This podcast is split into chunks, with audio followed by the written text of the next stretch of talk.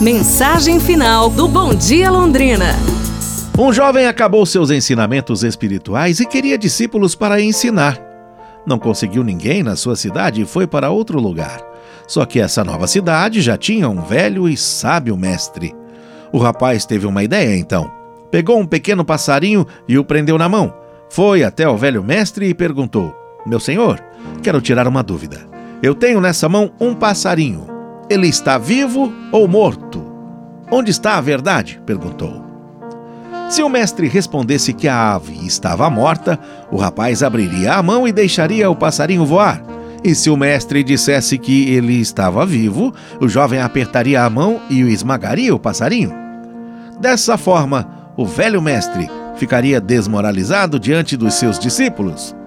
O velho sábio então olhou para o rapaz e disse com um leve sorriso: Meu jovem, essa verdade depende unicamente de você.